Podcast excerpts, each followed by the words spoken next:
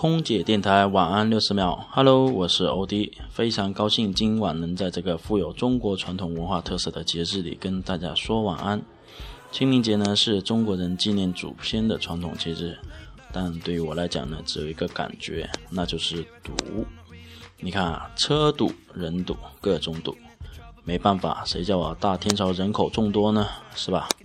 特别是高速路上。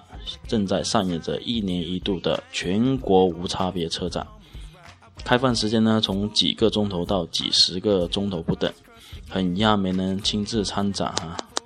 那么明天呢就是返程的高峰期了，欧迪在这里也提醒各位车主朋友，提早的规划出行路线，备足干粮。